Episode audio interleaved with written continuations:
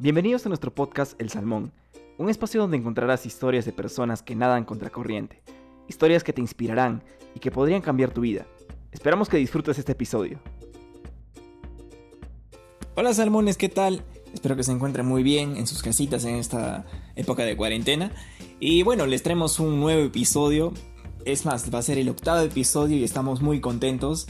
Y en este espacio queríamos como que darle las gracias en verdad por estar en sintonía con este y los otros episodios anteriores y también a las personas que nos siguen en nuestras redes. La verdad es que muchísimas gracias. Todo esto lo hacemos netamente para ustedes, para que encuentren un pequeño espacio de motivación y de impulso a las cosas que tienen en mente.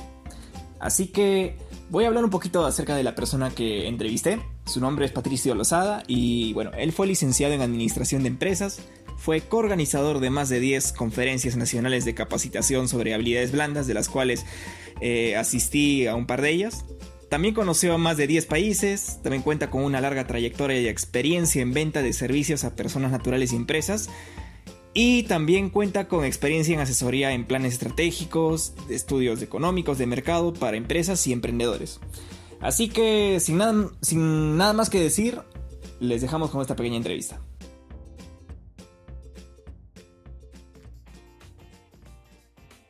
¿Qué tal, salmones? ¿Cómo están? Espero que estén muy bien. Este, les cuento que esta es la primera entrevista virtual que tenemos y tenemos un invitado muy especial, también un amigo mío. Y con ustedes presentamos a Patricio Lozada, más conocido como Pato. Hola chicos, ¿qué tal? ¿Cómo están? ¿Qué tal? ¿Cómo estás? es la, eh, ¿Cómo estás? ¿Cómo estás pasando cuarentena por ahí? Pues bastante, bastante bien, felizmente. Eh, yo creo que aprovechando todas las oportunidades que nos da tener el tiempo que tenemos ahora, pero sobre todo también intentando estar calmados y, no tanto pensar en que las cosas están yendo un poco mal afuera y eso. Yo felizmente ya estoy un poco acostumbrado a trabajar desde, desde casa. Eh, claramente con todos los emprendimientos que he ido sacando al día a día, ya no es muy necesario que salga a una oficina básicamente es algo, bueno, antes, ¿no? Cuando no había cuarentena, salía a reuniones una o dos veces por semana y el resto lo trabajaba desde casa. Así que particularmente no me ha pegado tan mal, pero claramente gente que no está acostumbrada y demás, eh, no creo que le esté pasando tampoco tan, tan, tan bien o como que aproveche el tiempo, porque muchos dicen, ah, sí, tenemos tiempo para aprovechar, pero al final, claro, es, es una situación bastante complicada que no sé si te dé para aprovechar el tiempo, ¿no? Oye, ¿dónde, ¿dónde estás ahora? ¿Estás en, en qué ciudad? Estoy en Lima. De hecho, yo ya vivo en Lima acá desde hace cinco años, pero bueno, como sabes, en, uno de los trabajos que tengo me demanda estar en constante movimiento en otros países. Felizmente, no sé, por algún tema, eh, qué sé yo, no sé decirlo divino más grande, eh, no viajé a Colombia eh, tenía un, viaje planeado para Colombia justamente cinco días antes de la cuarentena, o sea, me iba a tocar quedarme allá ah, si es que viajaba. Eh, por alguna cosa no lo hice, no viajé, eh, dije, no, ¿sabes qué? No quiero ir a ese evento y cancelé el viaje a último momento y felizmente lo cancelé porque si no me hubiera quedado por allá. Sí, sí, sí, justo. Creo que hay muchas personas que también sí fueron y están como que varados ahí en Colombia todavía, ¿no? Así es, así es. Y como te digo, por alguna cosa no viajé y felizmente, felizmente no lo hice, si no ya estaría por allá haciendo la entrevista. Mm, eh, que te quiero comentar, este, más o menos eh, sabes que, de qué trata el salmón, o sea, de qué trata esta, este blog que, que tenemos. Eh, como tú me comentaste, grandes rasgos, era un espacio de emprendimiento, un espacio de innovación, pero me gustaría tal vez si tú tienes un poquito más de detalles como para poder eh, orientar un poco toda la entrevista y, todo, y sobre todo todo tu público, ¿no? Ah, sí, básicamente, eh, claro, es una plataforma donde entrevistamos a salmones, o sea, personas que hacen cosas innovadoras, todos, y justo, eh, o sea, prácticamente fue cuando estuviste en un grupo en que tenemos amigos en común y dije, oye, ahí está Pato, y sabía que hacías tal cosa, así. Estás, ahora creo que estás con el tema de, empresa de seguros, si no me equivoco, ¿no? Sí, básicamente de, seguros no es, se le llama correctamente asistencia internacional, porque un seguro es más que todo orientado al tema de que si mueres te dan una compensación a tus familiares o a tus dependientes. En cambio, este tipo de servicios es asistencia internacional, digámosle, puede ser medicina, puede ser eh, maleta que se te pierde, un vuelo que pierdes. Es, es como un paquete que involucra atención médica con servicios de, de, viaje en sí, ¿no? Y no se le llama seguro porque si mueres no es que te van a compensar a ti, ni a, ni a, ni a la familia, ni a tus hijos. Y ese es un tema que sí es bien delicado, como que saber diferenciar, porque a veces muchos pueden, pueden pensar que puede llegar a tener una compensación económica por el hecho de, adquirir este tipo de servicios, pero no, es básicamente servicios de asistencia internacional los que yo promuevo, ¿no? Sí. Y le estás ejerciendo ahora como... Se le llaman seguros internacionales, Seguros internacionales, ajá, de viaje. Cuenta, ajá. Ajá, sí. Y lo estás ahora ejerciendo como un emprendimiento tuyo, ¿no? O...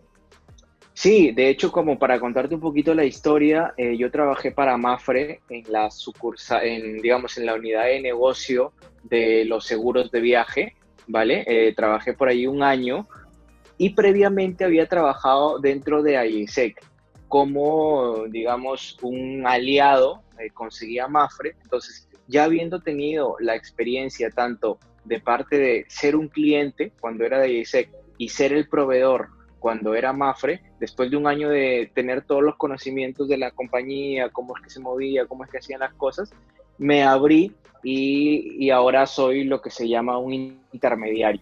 ¿Qué es lo que quiere decir un intermediario? Básicamente conecto las empresas u organizaciones que necesitan de servicios de asistencia internacional con las empresas que proveen de este servicio. Entre ellas tengo en mis proveedores a mismo Mafre, claramente, a Pacífico, a Ciscar, a April, a, muchísimas compañías de seguros de viaje eh, para conectarlo con mis clientes.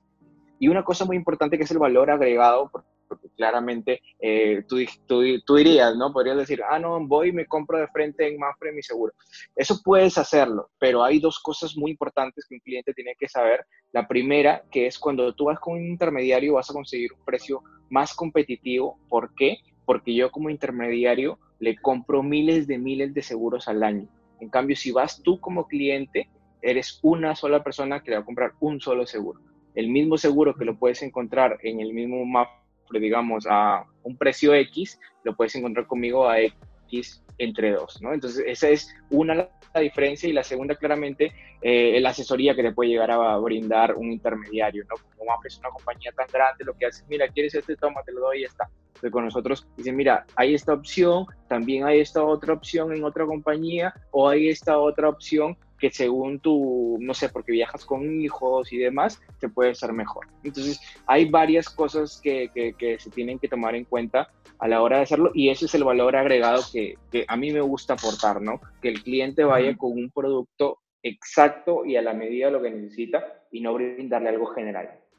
Sí, es verdad. Y sobre todo también ahora es lo que tú me comentaste, es una ventaja que estás como asociado a, a ¿no? A esta organización, porque también maneja muchos intercambios. Sí, de hecho, IESEC en su momento, cuando, eh, cuando empecé este emprendimiento, significaba probablemente un 80% de toda la venta que yo hacía. Eh, pero al momento, a, ya claramente eso cambió porque conseguí nuevas organizaciones, nuevas empresas. Ahora mismo igual me sigue dando un 20, 20 25% de todos los ingresos que tiene la compañía que tengo. Sin embargo, es importante recalcar que ya no es solamente AISEC en Perú. De hecho, ahora mismo trabajamos con tres entidades, entre ellas las más lejanas, dígase España, Bahrein, eh, México, China. Entonces, eh, he podido integrar y conectar diferentes países a través de esa organización y a pesar de que ha crecido tanto, pues ya no significa mucho eh, en términos de, rentabilidad de la compañía, eh, pero es muy importante ¿por qué? porque mi cartera de clientes se basa en un buen porcentaje en referidos que ya no están en la organización. Y quiere decir que, por ejemplo, tú en el 2015 te, te fuiste con un seguro mío y ahora claramente ya no eres de IESEC ni mucho menos, pero tú viajas con tus papás, con tus tíos, con tu familia, con tus primos y sabes que como yo te ofrecí un buen producto, un buen precio y, te, y, lo usaste quizás y te fue bien, pues volviste a comprar conmigo. Entonces eso yo, yo ya no lo cuento como IESEC, sino como una recompra y claramente eso es al final lo que uno va construyendo y ya después de cinco años de estar en este negocio, claramente recién se ven los frutos, pero unos frutos que, que, que se trabajaron muchísimo en su momento, ¿no? Qué chévere, Juli, ya cinco años. Oye, y una pregunta, este, ¿y hace cinco años o seis años atrás te imaginaste llegar ahora a lo que estás haciendo? Para serte muy sincero, sí, y de hecho por eso lo empecé, porque cuando estaba en la organización, uno ve muchas veces el beneficio común, porque en la organización en la que nosotros pertenecimos eh, se ve mucho el, el, dar a los demás, el ayudar, ¿no? sé, yo como como Pidi en ese momento, que era como el encargado de las alianzas, me encargaba de generar el dinero para que la organización siga creciendo y demás. Y en ese momento fue cuando yo cambié mi carrera y la orienté a este, a este mundo de la asistencia internacional, porque me di cuenta cuán, cuán mal estaba el sector en términos del servicio tan malo que daban, por, porque no brindaban un asesoramiento bueno, porque no brindaban precios competitivos y demás y sobre todo con una oportunidad de mercado muy grande que decía, eh, eh, o sea, este número yo hasta el, hasta el día de hoy lo tengo muy, muy en la cabeza. Solamente el 15% de las personas que se van de viaje se van con un seguro de viaje. Imagínate, eso era hace cinco años. Era una, un potencial de mercado muy grande que creo yo eh, iba a evolucionar en, estos, en estos años siguientes, ha evolucionado ahora estamos por el 25%, el 25% de las personas de Perú que salen a otro, a otro país eh, ya están adquiriendo el seguro y estoy totalmente seguro que con esta pandemia el porcentaje va a aumentar muchísimo más. Entonces hay que, hay que ver siempre eh, el futuro e ir adaptándose, ir convirtiéndose en lo que, en lo que, en lo que el mundo te va, te va dando, ¿no? Es simplemente verla, ver la oportunidad, porque muchas cosas, muchas veces hoy me dicen, oye, pero tú eres un oportunista porque ese negocio lo viste en ASX y cualquiera lo puede hacer. Venga, si cualquiera lo puede hacer, ¿por qué no lo haces tú? O sea, es como, mientras mucha gente ve muchos problemas y todo, como hemos hablado antes, tú ahora lo ves como una oportunidad de esto, o sea, la gente como que está más preocupada y más va a bailar por su salud al momento de viajar, ¿no?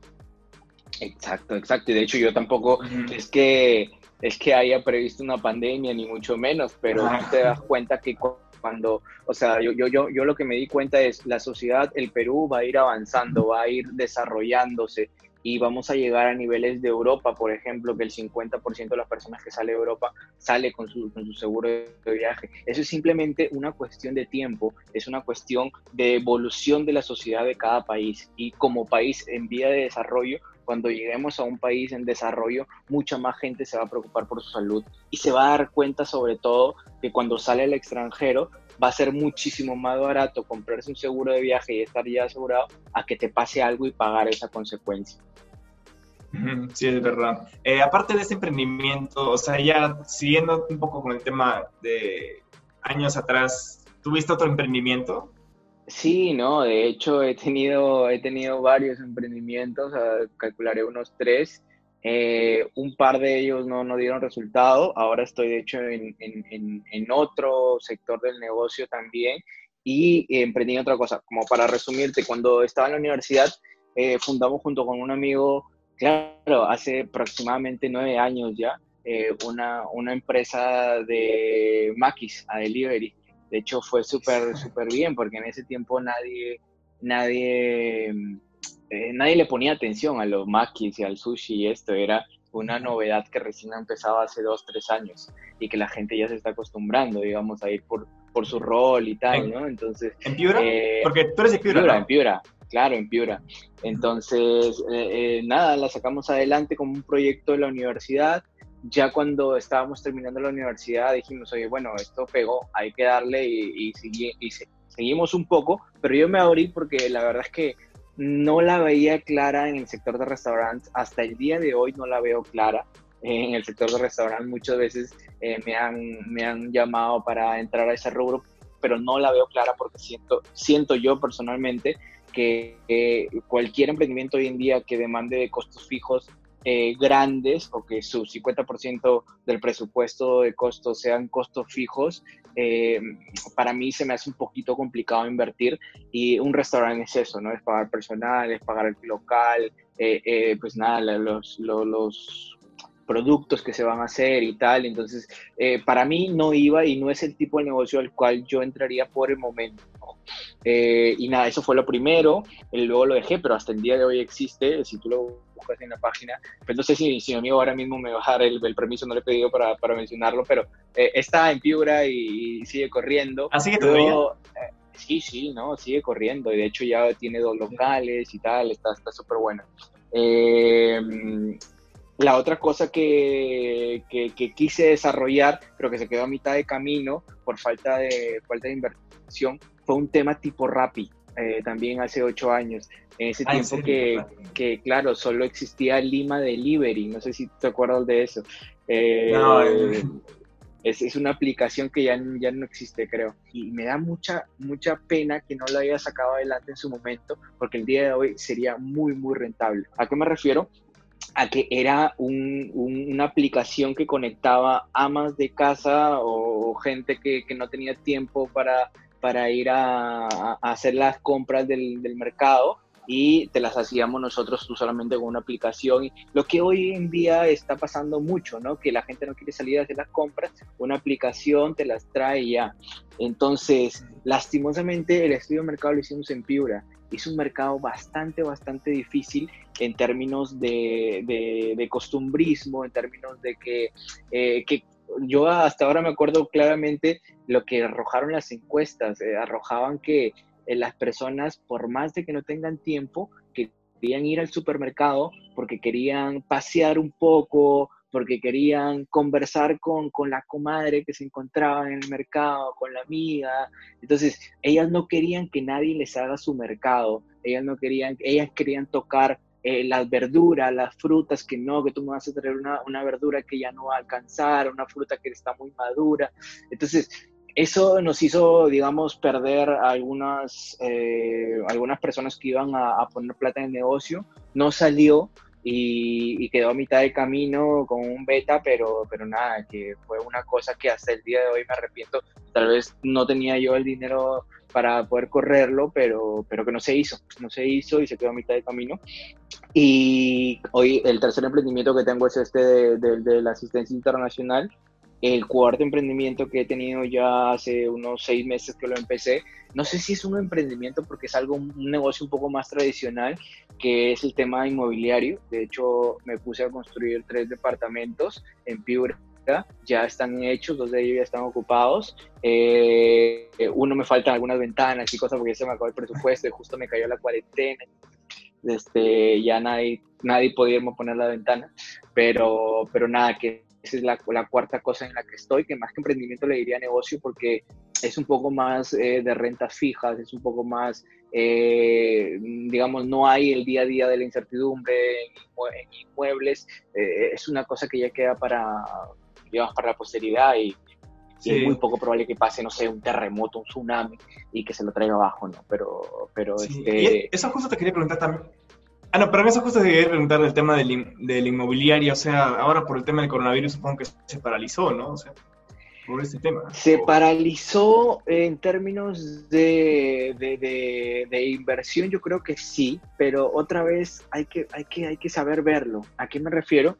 A que yo creo que en tema de inmobiliaria, si bien es cierto, mis clientes actuales en términos de, alquileres están retrasando un poco con los pagos y tal, porque es normal, la cadena de pago ya se rompió, eh, gente no está recibiendo sueldos, gente está siendo despedida y a ti te toca un poco, eh, desde mi punto de vista, ¿no? Te toca un poco aguantar, porque al final si los tienes desocupados va a ser lo mismo, o sea, va, va, va a dar igual y si puedes ayudar a una persona en ese sentido, esperarlo un poco, pues ya está, ¿no? Al final la al final lo, lo único que, que, genera valor es tener clientes contentos más que clientes que te oyen, ¿no? Entonces, en ese sentido, el dinero no compra el, el, el odio, el, digamos, el, odio o amor de una persona, pero lo que sí, lo que sí lo compra es la acción que haces con ella, ¿no? Y, y como te digo, ver la oportunidad es muy importante porque, como tú dices, oye, la inmobiliaria puede estar parado, pero probablemente para mucha gente sea todo lo contrario porque si bien es cierto, en construcción no vas a poder, ahora mismo estoy totalmente seguro que muchas personas, y ojo, que no suene esto como oportunismo o como o como, qué sé yo, o como algo malo, ¿no? Pero eh, muchas personas ahora pueden estar pensando vender sus depas, pueden estar pensando vender sus terrenos a un precio más bajo de lo que lo compraron por el término de, liquidez. Eh, probablemente las grandes construcciones van a tener que bajar sus precios. De hecho, eso ya es, ya es un hecho. Han sacado un artículo, me acuerdo, en gestión que, el 20, que, que los departamentos se van a devaluar en un 20% en términos de costo de venta de departamentos, un 20% también los terrenos. Entonces, probablemente para los que estamos en el sector puede ser que no estamos recibiendo nuestra plata de los alquileres, pero puede ser que podemos comprar o aprovechar para comprar departamentos, comprar terrenos, comprar casas y, y que en un momento dos, digamos cuando ya todo se reactive, poder pedir el banco y darme plata para construir una casa y alquilarla, ¿no? Entonces, es todo de verle los dos lados porque siempre va a sacar algo positivo. Salmón, hemos llegado a la mitad de este episodio. No olvides seguirnos en nuestras redes sociales. Estamos en Spotify, en iTunes y también nos puedes encontrar en Instagram como El Salmón Subión Podcast. Y si te gustó este episodio, no olvides compartirlo en tus redes. Ahora vamos con la segunda parte del podcast. Oye, ahora vamos a entrar como que un, un poquito de, los, de las preguntas personales.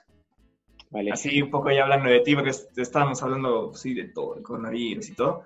Este, mm, eh, por ejemplo, hace 10 años, ¿qué, hace 10 años, ¿qué cambió el pato? Patricia Pato, te digo pato, ¿qué cambió el pato de hace 10 años de ahora? O sea, ¿qué diferencias hay? Uy, hace 10 años, eh, muchísimas, diría yo. De hecho, hace 10 años estamos hablando que tenía 18 estaba saliendo um, al segundo año de la universidad. Probablemente está en una época bien difícil, bien difícil de mi vida porque eh, lastimosamente yo era el último, el último que quedaba ahí en la familia porque tengo dos hermanas, dos hermanas mayores, eh, súper capas ellas, la verdad, y siempre estaba bajo la lupa de, mira, tu hermana ha sido el primer puesto de la universidad, tu otra hermana ha sido el segundo puesto de la universidad, y yo era como que el último puesto en la universidad. Entonces era, era algo bastante complicado eh, porque no tenía, a mí no me gusta estudiar, para ser sincero. Eh, pienso que, que, soy una persona que le gusta más hacer las cosas más que estudiar. De hecho, no tengo pensado estudiar ni siquiera una maestría, ni un doctorado, ni nada más que no sea necesario para continuar en mis, en mis negocios porque eh, siento que sí te aporta pero siento que tengo habilidades diferentes, ¿ok? Entonces yo, yo siempre creo mucho en ese tipo de, de, de, cosas que la gente no aprende de la misma manera, ¿no? Entonces, ha cambiado primero eh, la visión que puedo tener del mundo y sobre todo el Perú.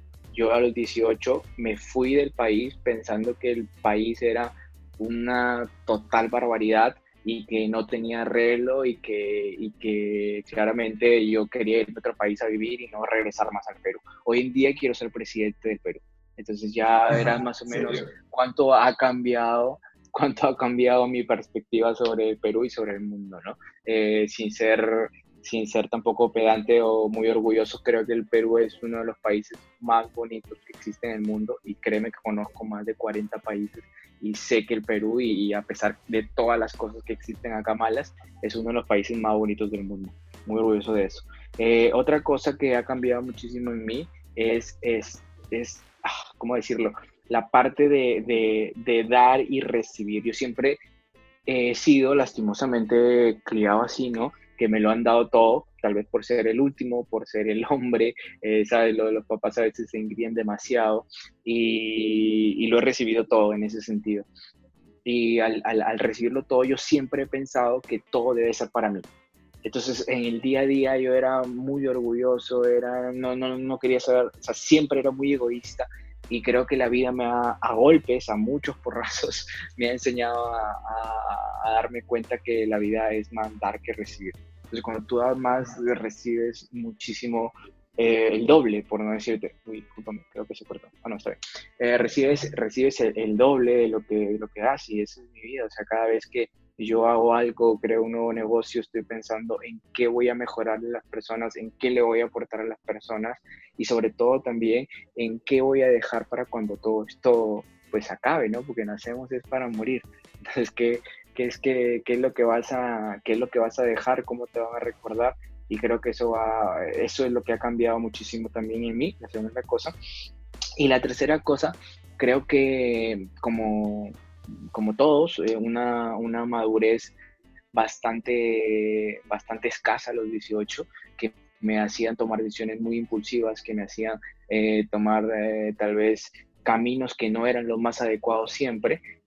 creo que hoy en día ya sé diferenciar y sobre todo lo que te, lo que te comentaba hace unos minutos, eh, tomar decisiones con base a una ética muy, pero muy eh, fuerte, porque es muy fácil hacer negocios en el Perú de una manera poco correcta, de una manera fácil, de una manera eh, comprada, si quieres decirlo así, para ser más directo. Es muy fácil hacer negocios así, es muy fácil ser oportunista, es muy fácil eh, tener el, el, el, ahora programado, pero cómo es tu futuro, ¿no? Entonces, de hecho, eso me, ha enseñado mucho tomar decisiones y hoy en día, por ejemplo, en el tema de los seguros de viaje que estoy, que es mi negocio más fuerte, por así decirlo, eh, claramente no hay viajes, eh, no hay nada ahora, digamos, tú puedes decir, estás parado, pero nada, nosotros tenemos más de seis meses de, de reserva porque planeamos para el futuro planeamos para el futuro, planeamos para, para, para sobrevivir, no para subsistir. Entonces, esa es una de las cosas que más me ha enseñado también el, tiempo, ¿no? Bonita frase. ¿ah? Y sí, o sea, yo creo que quizá no tienen como personas que viajen, pero yo creo que va, va a venir con fuerza el siguiente año. Y sobre todo va a haber más personas, como dijiste al comienzo, que van a comprar más un tema de seguro de viaje. O sea, va a venirse con fuerza en eso. Sí, no, de todas formas. De todas formas, estoy totalmente seguro que eso va a pasar. Sí, ahí. Ah, este, ahora, este, a ver, otra preguntita, este, eh, ¿cuál fue el peor consejo que recibiste? El que te acuerdes, así. El peor consejo que recibí es, es muy gracioso porque yo lo siento como peor, pero eh, creo que hay que discernir porque a algunas personas sí les puede servir, ¿ok? Entonces no lo tomen Ah, no lo tomen como que esto es para todos, sino eh. Eh, creo que el peor error que, que, el peor consejo que recibí fue hace cinco años exactamente, cuando dije, me voy a abrir de una de las empresas más grandes de Perú, que en ese momento era Mafre, eh, me voy a abrir para emprender, porque creo que ya es hora de hacerlo. Y una persona me dijo, te falta experiencia, tienes que trabajar más en el sector en el sector privado, eh, tienes que trabajar más tiempo para alguien, tienes que tener más experiencia. ¿Y, por qué te digo que es un error, eh, que para mí fue el peor consejo? Porque sentía, no que tenía toda la experiencia del mundo, ni mucho menos, eso, eso, eso no es, y claramente algunas eh, personas le dan muchísimo valor al trabajar para alguien. De hecho, mi papá me dijo, ¿qué vas a hacer? Estás cometiendo una locura, ¿no? no te puedes salir de la empresa más grande, o bueno, no más grande, pero una de las más grandes que tiene el Perú. Y, y lo considero el peor, el peor error porque eso que te comentaba anteriormente, yo tengo una manera diferente de aprender y no aprendo, eh, digamos, eh, estudiando, yo aprendo más haciendo.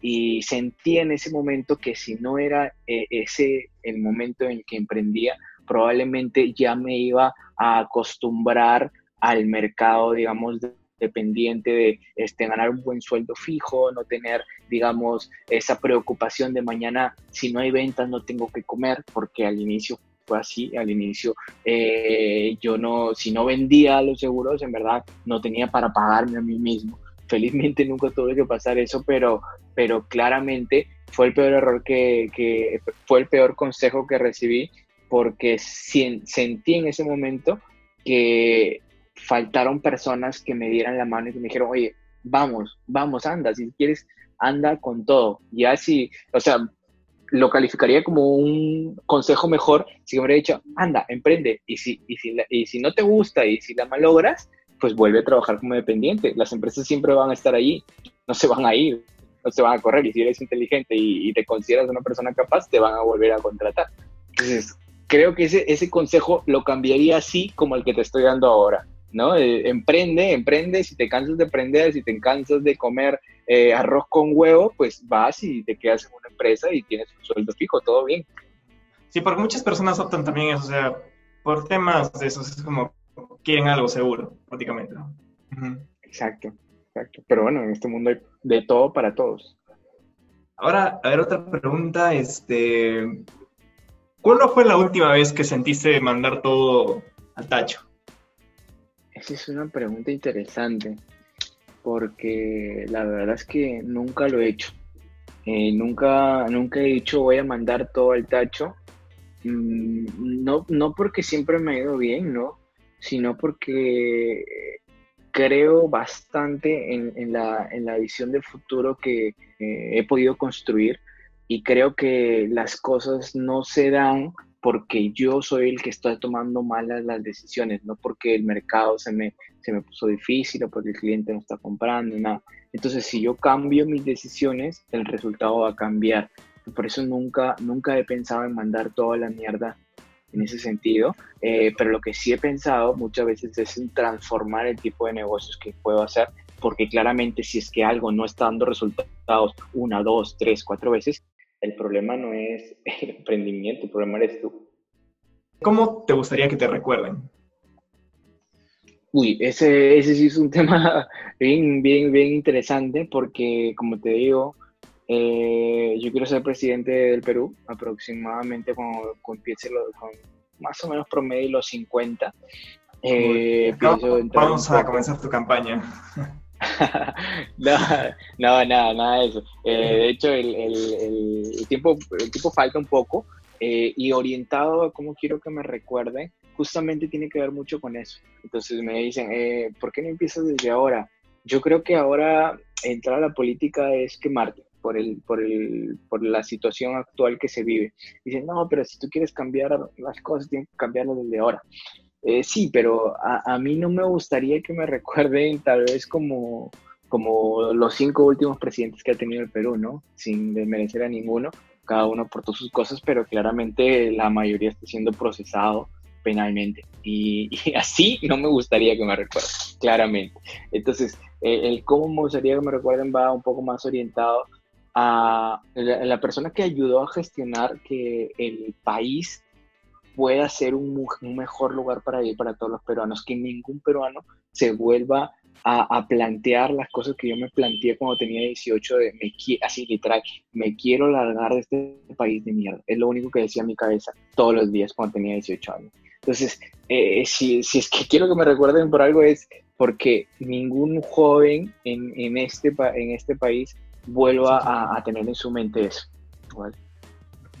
Sí, sí, es verdad. Y sobre, eh, creo que actualmente también hay mucha gente así, o sea, se pierden talentos, porque actualmente hay mucho talento aquí en Perú, o sea, comida, música, en cosas que no se valoran ahora, ¿no?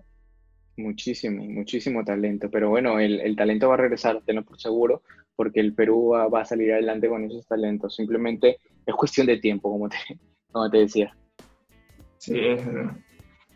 Y a ver, otra pregunta. Eh, ¿quién, ¿Quién fue la persona que más te impactó y te ayudó a ser mejor persona y profesional? Wow, esa es una, esa es una pregunta bastante, bastante interesante. Yo creo que la persona, al menos en mi caso, eh, y, y, tal vez puede sonar muy trillado, pero es mi padre. De hecho, la relación con mi padre no es la mejor, los dos somos muy secos, o sea, no es aquella persona que va a postear una foto con su papá o que lo vas a ver abrazando a su papá, ni mucho menos, y no porque nos llevemos mal, ojo, sino porque los dos tenemos un carácter bastante frío, bastante, hiciste bien las cosas, está bien, hijo, o sea, te dan palmada en el pecho y te botan, ¿no? Entonces, este, eh, sin embargo, eso, eh, te decía que él era la persona que más me inspiró porque él trabaja desde los nueve años su papá se murió, en, mi abuelo se murió ah, cuando él tenía esa edad y era el único hombre de una familia de ocho mujeres y un hombre más, pero pues tenía algunas dificultades, eh, capacidades diferentes, entonces no, no, no podía hacer nada. Entonces mi papá tuvo que empezar a trabajar a esa edad y mantener o ayudar a mantener junto con su mamá a todas sus hermanas. De hecho, él ya ahora mismo tiene muchísimos estudios, él es profesor de, de Senati eh, y, me inspira día a día porque él ya tiene 64 años y me dice, hijo, yo no, yo ahora mismo ya no tiene ni, ni por qué trabajar, porque gracias a Dios a mis hermanas nos ha ido bien en la vida. Eh, pero él dice, hijo, yo estoy acostumbrado desde los nueve años de trabajar. Si yo dejo de trabajar, me voy a morir. No porque, no porque no me guste disfrutar de la vida, simplemente que toda mi vida he trabajado. No me puedes quitar eso. Y, claro, es, que todo lo decimos con mis hermanas hace 10 años, ella deja de trabajar, pero bueno, es complicado y sabemos que si deja de trabajar probablemente se vaya deteriorando el mismo, ¿no? Porque las personas cuando ya dejan de hacer las cosas que hacen y que les gusta hacer, pues comienzan a perder un poco ese brillo, ¿no? Entonces eso es. Y a ver, este, ya como que la última, la antepenúltima pregunta sería, ¿tienes algún mantra? ¿Sabes qué es mantra? No, pero cuéntame qué te digo. es como Es como una frase que te repites y te hace sentir bien. O sea, no sé, mi mantra podría ser este, uh, no sé, hoy día va a ser el mejor día de mi vida, por ejemplo. Es como una frase. Ah, claro. ¿Tienes tú un mantra que, así, o una, o una, frase favorita que te motive, que podrías compartir? Sí, sí, sí. De hecho, yo tengo una frase que guía mi vida, en verdad, el día a día. Y bueno, no sé si la voy a decir correctamente, pero, pero más o menos esa es la idea que es vive como si fueras a morir mañana y planifica como si fueras a vivir para toda la vida. ¿Qué quiere decir eso? Básicamente quiere decir que disfruta todos los días de, tu vida como si fueran los últimos, pero no te gastes todo, no, no, no inviertas todo, no mandes al diablo todo en un día en términos de que tú dices, ah, vive la vida así como sus ideas, ¿no? Pero no, o sea, en verdad tienes que este, planificar, tienes que ver el futuro, pero sin dejar de disfrutar todos los días de las cosas que haces y de lo que te, y lo que te va recompensando el trabajo que haces. Cool. Y ya creo que para la última pregunta, em, ¿qué pregunta crees que faltó en esta entrevista? ¿Qué pregunta creo que falta? Es una, es una excelente pregunta. Yo creo que em, podría faltar la pregunta de, o sea, en términos un poco, un poco personales, que también me gustaría compartir con todas las personas, ¿qué es la, la, cosa o la motivación que tú tienes el día a día para, para, salir adelante, ¿no? Para trabajar, para hacer lo que haces. Creo que, creo que siempre es, es vital saber qué nos motiva a cada uno eh, por, lo, por la cosa que hacemos, ¿no? Entonces, me, me, preguntaría eso, ¿qué es eso que te motiva día a día a despertarte y seguir adelante? ¿Y qué es lo que te motiva? bueno, nada, esa es, es, una, esa es una de las cosas que más me gusta compartir, porque personas que, que me conocen eh, y que han compartido conmigo eh, podrán pensar de primer momento que soy una persona súper loca, súper abierta, súper este, fiestera y tal, ¿no? Entonces, eh, sí es cierto, soy, soy bastante divertido. Sin embargo, eh, la motivación que yo tengo se refleja en una imagen clara, en unos, qué sé yo, cuando ya tenga 40, poquito más, poquito menos, eh, tener una familia, no grande, pero sí una familia con unos hijos eh, un perro y estar tranquilo en términos de que he podido o, estoy en ese y siendo presidente, y siendo presidente, no, aún no, aún no. De hecho, como te digo, eso lo planeo aún a los 50, pero mi motivación justamente va en esa foto, en esa foto de, de poder tener una familia, poder tener una, una estabilidad un poco más eh, grande, digamos, ya no estar preocupado en el día a día de, oye, vamos a emprender.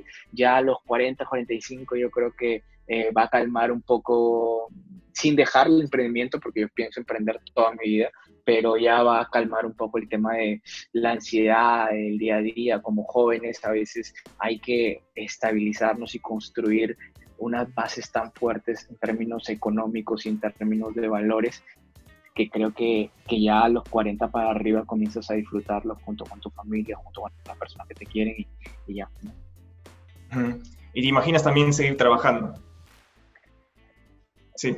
No, no, no directamente, no directamente, la verdad, los 40 ya más, eh, digamos, cuando supere los 40 ya no me imagino trabajando directamente, pero me imagino así emprendiendo nuevas cosas, delegando cosas y tal, pero sí, a los 40 yo ya no quiero trabajar, para ser sincero. Genial, genial. Bueno, Pato, creo que eso sería todo. Este, más bien, este, no sé, ¿qué tal, qué te pareció la entrevista? No, súper interesante. De hecho, bastante, bastante importante el tema, el tema que tú puedes estar brindándole como, como, como ventana a, muchos emprendedores, mucha gente que quiere emprender, porque yo no creo que nadie tiene la, como quien dice, la, la receta mágica del emprendimiento, yo creo que nadie la tiene. Yo creo que todos aportan un granito de arena para lo que tú y tu vida y tu emprendimiento pueden sacar adelante, ¿verdad? siento que, que, que, están muy equivocados las personas que creen que te, va, te lo van a decir cómo hacer las cosas exitosas. Todo es un cúmulo y un rompecabezas, tú tienes que armar tu propio rompecabezas y ese tipo de, de, de cosas, de entrevistas, creo que te ayudan a armar ese rompecabezas para la gente que recién está emprendiendo, ¿no? Y de hecho, mucho para ti también porque yo creo que el que sale más ganado de acá eres tú en términos de todos los conocimientos y todos los puntos de vista que estás recibiendo no solo para tus emprendimientos, sino para tu vida diaria. Sí, y, justo sobre todo también, o sea, ese es el objetivo de esto, o sea, compartir a muchas personas, porque a veces no, o sea, quizá no tienen tanto la oportunidad de, o sea, tienen las ganas dentro, pero no tienen la motivación, ni tienen una persona con que compartir, o, o quizá tienen un círculo de cercanos que no son emprendedores, porque emprender necesita un poco de agallas, ¿no? Para dar ese paso. Sí, sí, sí. Y justo tratamos de crear ese, espacio para que de alguna manera se puedan motivar y todo. Y nada, Pato, más bien muchísimas Éxitos, éxitos con, con ello, ¿ah? sigue con ello y cualquier cosa que necesites, vas avisando.